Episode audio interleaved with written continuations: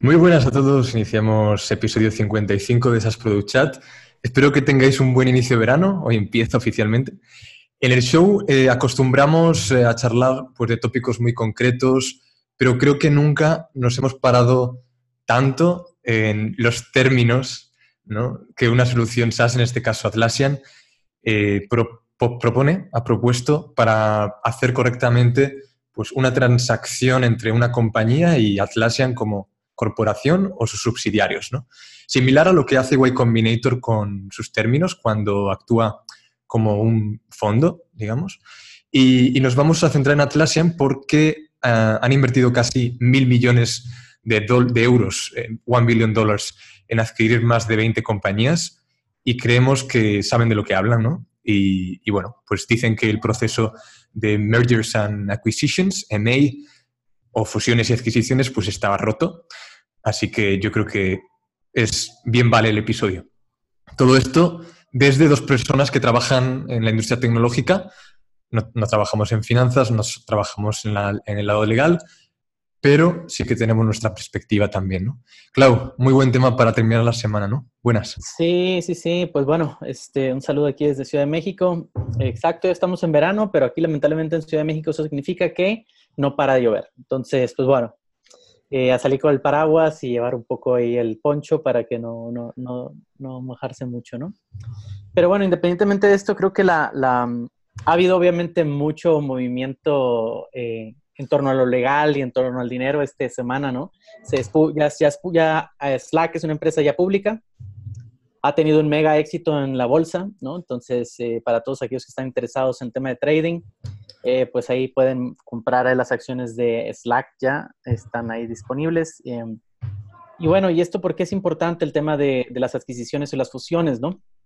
Obviamente como uno empieza desarrollando un producto, un servicio en la nube, eh, no en vísperas de venderlo, obviamente, sino de hacer una, empresa, pero muchas veces, em, sobre todo en, en lo que es eh, en, el entorno de, productos en la nube, hmm. siempre lo haces arriba de plataformas, ¿no? Eso significa que si tú empiezas a tener algo de éxito, esas plataformas te van a empezar a ver, ¿no? ¿Para qué? Pues posiblemente para proponer una fusión, ¿no? Una adquisición. El caso de Atlassian, el más sonado, fue obviamente OpsGenie, que es una plataforma que se desarrolló encima de la plataforma de Atlassian, para hacer toda la gestión de los procesos de DevOps, ¿no? Hmm. Gestión también de todos los recursos en la nube, ¿no? Que tiene una empresa. Entonces, eh, creo que es algo muy significativo que realicen esta, esta publicación en, totalmente abierto y pongan a disposición de todos aquellos que desarrollamos encima de su plataforma o en cualquier otra plataforma en la nube un, un norte, ¿no? O sea, una visión de qué es lo que tienes, qué es lo que conlleva una fusión entre, entre una empresa pública, que en este caso es Atlassian, y posiblemente una pequeña startup o una pequeña aplicación que has desarrollado, ¿no? Y en torno a esto, pues bueno, lo, más importante aquí es, obviamente, quien tiene siempre el sartén bajo el mango del sartén es obviamente una empresa grande, ¿no? Y eso lo, lo reconoce Atlassian, ¿no? Eh, Microsoft es también una empresa que ha adquirido muchas, muchas otras empresas. Amazon es otra. Obviamente, eh, los más sonados para Microsoft, pues obviamente LinkedIn, ¿no? Eh, obviamente para Amazon, pues bueno, ahí tenemos este, varios ejemplos de Twitch, ¿no? Que no tiene absolutamente nada que ver con Amazon, pero ellos vivieron ese futuro del tema gamer y sobre todo cómo iba a ser una tendencia de consumidores a, mediano largo plazo, ¿no? Y creo que la han pegado, la han acertado súper bien, ¿no?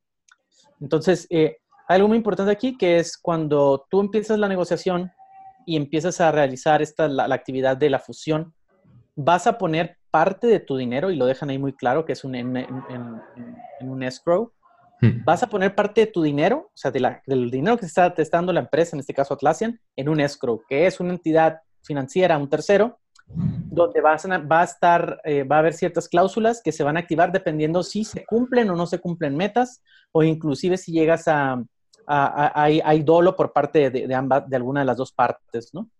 Ya sea que si hay dolo por parte de la, empresa que con la cual estás realizando la adquisición, pues obviamente se liquidan, se liquida cierto porcentaje.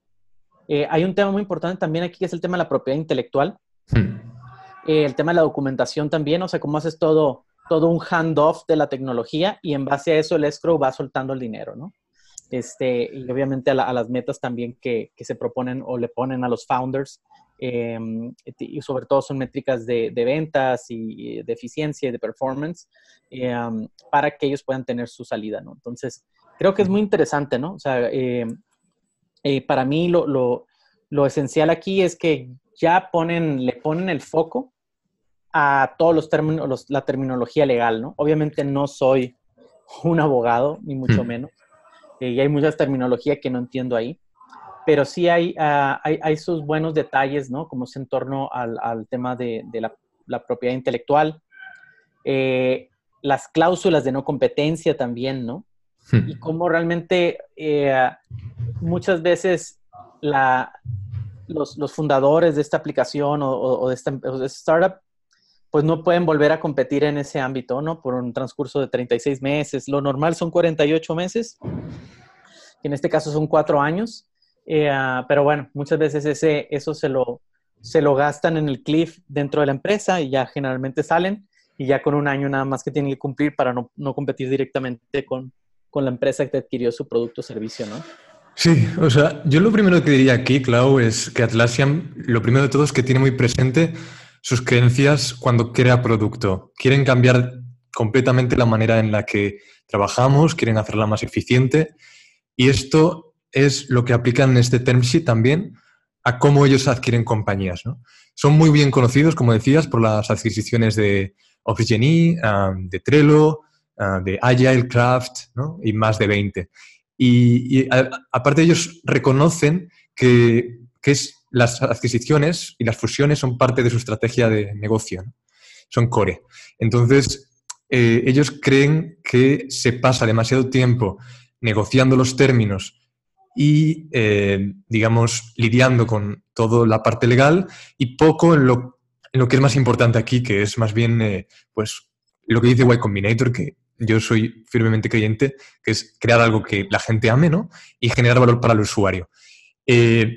Otra cosa que apuntan los datos que Atlassian recoge en este informe es que la industria tech en los últimos cinco años, los grandes las grandes compañías que adquieren, los buyers, son realmente los que aprovechan su condición de compañía eh, grande y establecida para poder negociar con SaaS pequeños y pues se protegen, ¿no? Eh, tienen eh, más protección de la, de la, que necesitan realmente. Entonces, eso introduce fricción y desconfianza y aquí es cuando entra el term sheet de Atlassian que han hecho público y que ya estabas comentando, ¿no? Eh, lo han hecho público, ¿por qué? Porque quieren ser justos y transparentes con la gente que sea parte de Atlassian en el futuro y también para poder empoderar a esos founders de SaaS pequeños y, que, y no tan pequeños, ¿no? que quieren o están pensando en, que, en formar parte de otra, de otra compañía, en este caso como Atlassian. El term sheet está disponible en los enlaces, está completo, como has dicho, no vamos a entrar al detalle de todos los puntos legales que mencionan ahí, pero sí que podemos decir, eh, para ir también entrando en el documento eh, y dejando a un, lado la parte legal, repito, eh, mencionan que Atlassian y, su consejero legal, el que sea, pues son los encargados de que este acuerdo, digamos, son los encargados de, que el acuerdo se procese, ¿no? Es, cierren la transacción y ellos son los que tienen que eh, llevar la iniciativa, digamos. Eh, este acuerdo se contempla, se contemplan las condiciones, se contemplan las indemnizaciones, etc. Y, y, también dicen, me pareció interesante, que este acuerdo no se puede cerrar con el seller en el último mes de un final de trimestre. ¿no? Eso lo dejan claro. Luego, también la parte de due diligence, que es eh, básicamente para determinar ¿no? el proceso, para determinar los riesgos reales que, tiene que tener en cuenta, en este caso Atlassian, y analizar la, pues la realidad económica financiera de la otra compañía. Y, bueno, Atlassian básicamente accedería con sus representantes legales a analizar todos estos datos antes de que se ejecute el term eh, sheet date, ¿no? el, plazo eh, límite. Y bueno, y luego también mencionan temas de pool, ¿no? De pool de retención de empleados. Eh, Atlassian se reserva un dinero adicional como premio de equity para algunos de los empleados de la compañía que adquieren. Siempre es asesorado por su CEO. Y luego, generalmente no se gana tanto dinero, lo sabéis, en startups versus corporativos, pero bueno, pues hay otros perks como el equity y no solo para los founders, ¿no? Porque en mi opinión, hay que aceptar que no todo el mundo puede ser founder y tal vez la mejor manera que tengas de contribuir a una startup sea eh, pues como empleado, como individual contributor y causando impacto desde tu posición. ¿no? Y, es muy posible que en esas etapas iniciales pues, te ofrezcan eh, pues un equity generoso y aquí es donde se aplica este, este principio de Atlassian que se refleja en el term sheet.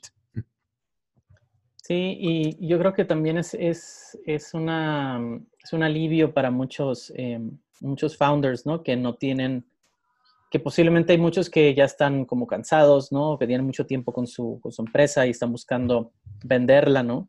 Eso también deja ahí como, como unas bases para que ellos también puedan buscar posibles este, compradores, ¿no? Y de cierta manera, como dices, ¿no? O sea, aliviana, alivia el estrés que hay, ¿no? Obviamente aquí la ventaja son para los, o sea, siempre va a ser para el buyer, ¿no? Hmm. O sea, si tú tienes em, vendedores informados, también el tema de la negociación es un poquito, va un, poquito más hacia lo seguro, ¿no? Eh, caso concreto, por ejemplo, aquí en México, lo, muy, sonado últimamente, ¿no? Se tenía la adquisición de Walmart a una startup eh, chilena eh, con base aquí en México que se llama Corner Shop.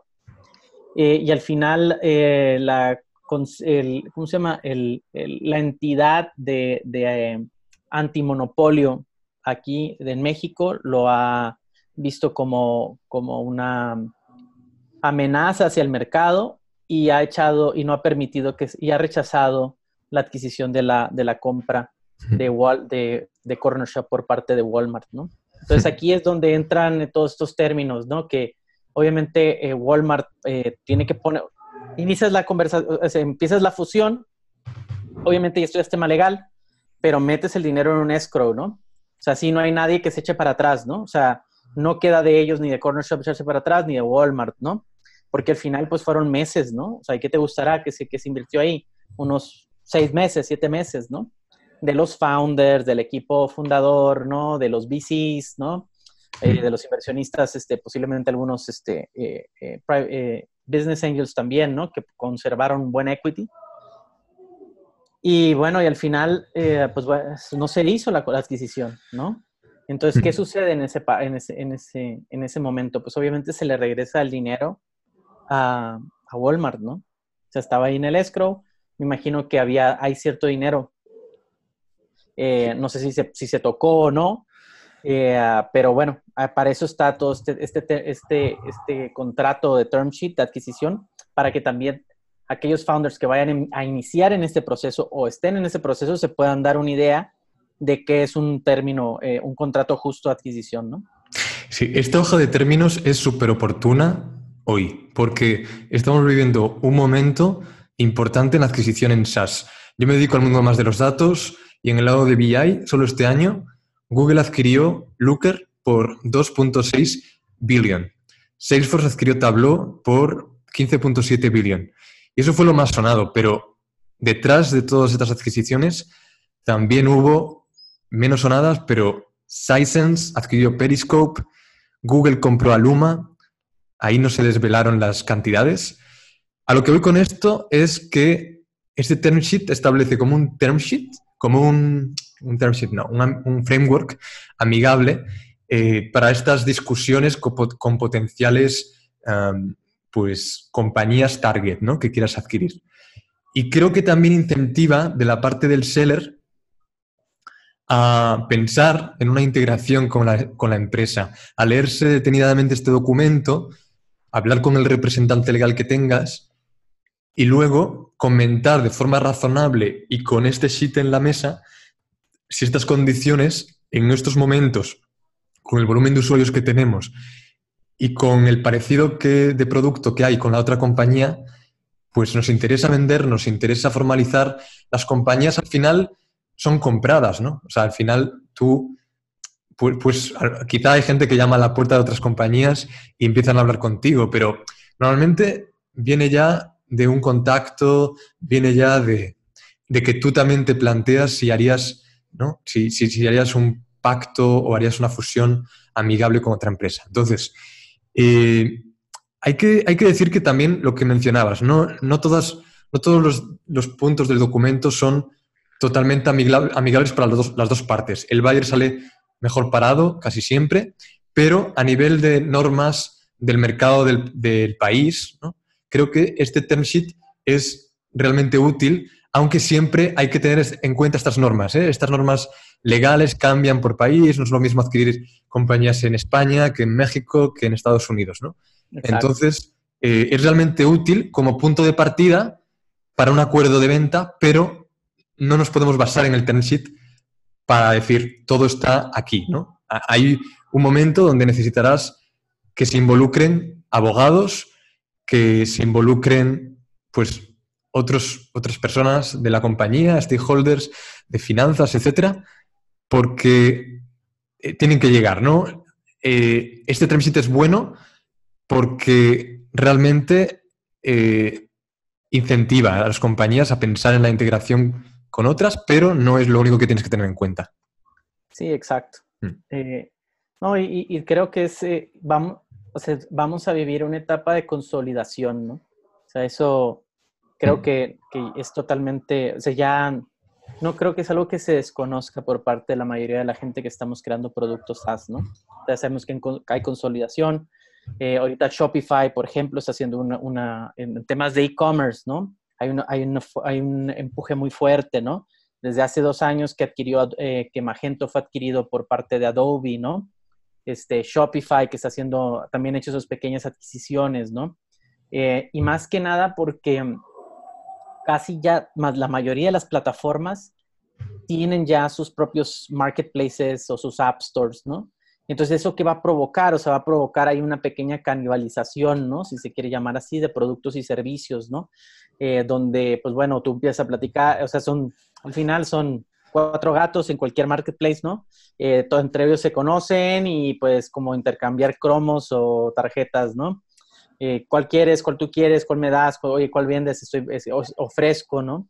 Hmm. Y entonces creo que este, eh, este contrato es muy interesante porque da, como tú dices, un framework de partida, ¿no? Obviamente no es un, no es un, no es, ¿cómo se llama?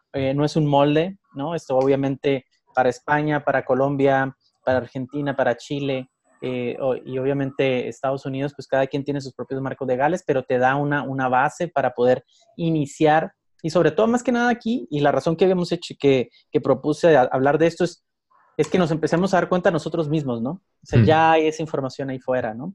Eh, para, levantar, para levantar fondeo, pues ya están los, los, eh, los famosos SAFE, que, que, utiliza White Combinator, ¿no? Para el tema de inversión, este, para la adquisición, lo acaba de hacer ahorita Atlassian, ¿no? Entonces ya hay toda esa información ahí, que es nomás lo único que necesitas, es eh, tú también informarte, ¿no? Habla con tu, un abogado de confianza, dile, oye, mira, encontré esto, eh, y cómo, cómo funciona, qué sirve, ¿no? Vete informando, porque siempre es importante que esto no te pille desinformado, ¿no? O sea, que esta situación no te pille, eh, ¿cómo se llama?, desprevenido, ¿no? Sí, sí, el, para decir dos temas más que toca el documento, eh, hace mención al tema de la estricta confidencialidad ¿no? en ambas, partes y también eh, proporciona un seguro de representación. Esto, esto es la traducción literal del documento en español. Un seguro de representación y garantía eh, para cualquier transacción de más de 50 millones de dólares en valor.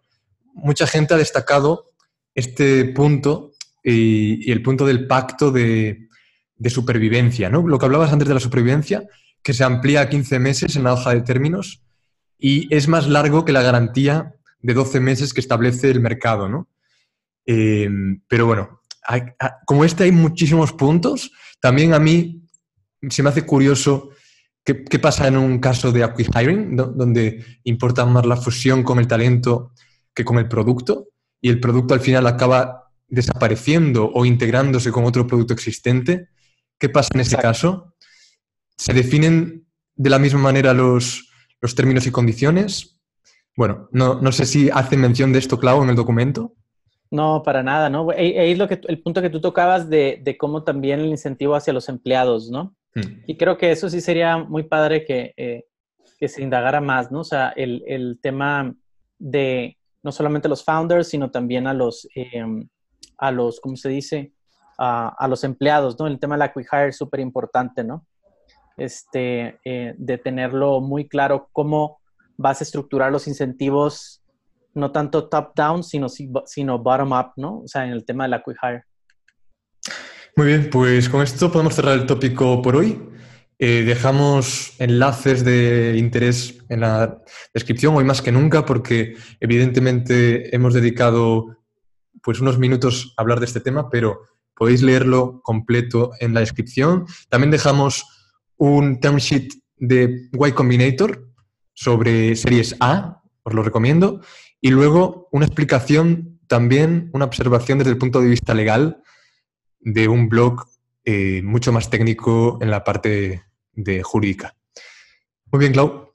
Pues esto. Perfecto. Dani, pues muy buen inicio de verano. En Barcelona sí que se disfruta, ya el calorcito ya está por ahí, supongo. Sí, sí, sí. 22 grados. Ya, pues pura, pura sabrosura. Sí. Este, pues estamos por acá. Este, nos vemos la siguiente semana que tenemos un invitado bastante interesante, ¿no? Entonces, eh, no se lo pierdan. Eh, el siguiente episodio de SAS Product Chat. Un saludo para todos. Un abrazo. Buena semana a todos. Chao.